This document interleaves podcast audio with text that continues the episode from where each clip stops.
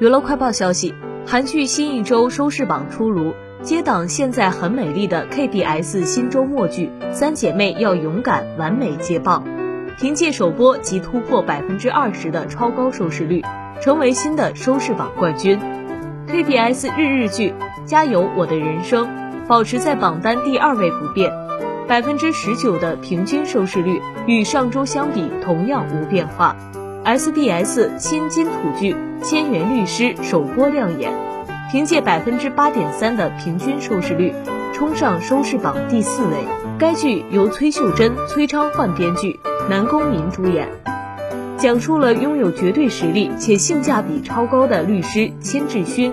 只收一千韩元委托费，为无权无势的委托人争取应有的权益，